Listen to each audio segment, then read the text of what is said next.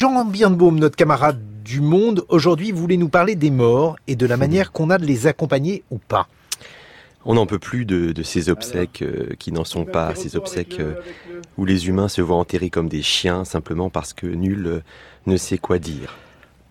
Or, pour que l'honneur soit sauf dans ces moments-là, il suffirait d'un rituel commun, une tradition militante, une 3, 4, 5. religieuse, un cercle d'amitié. Il, y a des morts qui nous, nous parlent jusqu'à 8, 9, 10. C'est-à-dire, en fait, le, studio est marabouté, Jean. Oui, c'est vrai. Bah, il, faut, il faut leur laisser la parole. Moi, je pense que si on a la possibilité de parler avec des morts, euh, voilà, je crois que les morts se sont tus peut-être à tout jamais. Mais non, il faut leur donner la parole. Bah oui, si, si on a la possibilité d'interviewer les morts, c'est une occasion au jamais. voilà. Il disait 1, 2, 3, 4, mais c'est un bon début. Donc je disais que c'est un vivant, je crois que c'est Laurentin qui était... Je disais que pour que l'honneur soit sauf, je sais pas si on l'a entendu, euh, dans ces moments-là, il suffirait d'un rituel, un, rituel commun, une tradition militante ou une, une cérémonie religieuse. Il faut euh, aussi une prière sincère, euh, une parole sincère, une prière authentiquement adressée, ou ne serait-ce qu'un mot d'esprit. Et quiconque a encore un peu le sens du symbolique pèse d'emblée ce qui est en jeu ici, c'est-à-dire passer à côté de la vie, passer à côté de la, de la mort plutôt, c'est se gâcher la vie.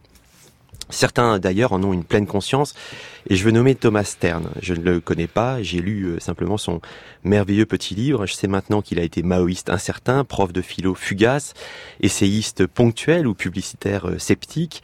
À 72 ans, aujourd'hui, il s'est mis en devoir de rendre hommage à tous les morts, réels ou fictifs, qui lui ont permis de retenir quelque chose de sa vie, comme il le dit dans le texte bouleversant donc qu'il publie aux éditions de l'éclat sous le titre Mais mort.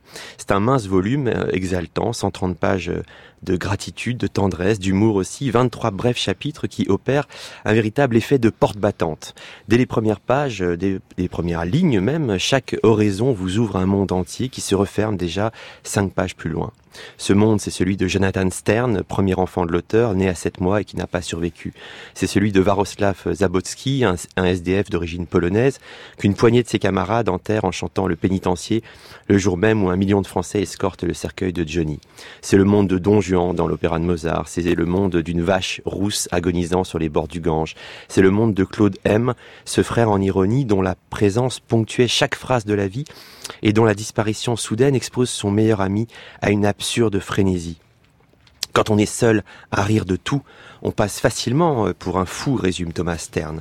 Ce monde, c'est enfin celui de Louis Stern, l'homme euh, que l'auteur euh, a longtemps reconnu comme son père avant d'apprendre que biologiquement, il ne l'était pas. À la fois magnifique et cruel, les paragraphes consacrés à cet émigré hongrois, quasi muet, hanté par trop de fantômes, ces paragraphes serrent le cœur.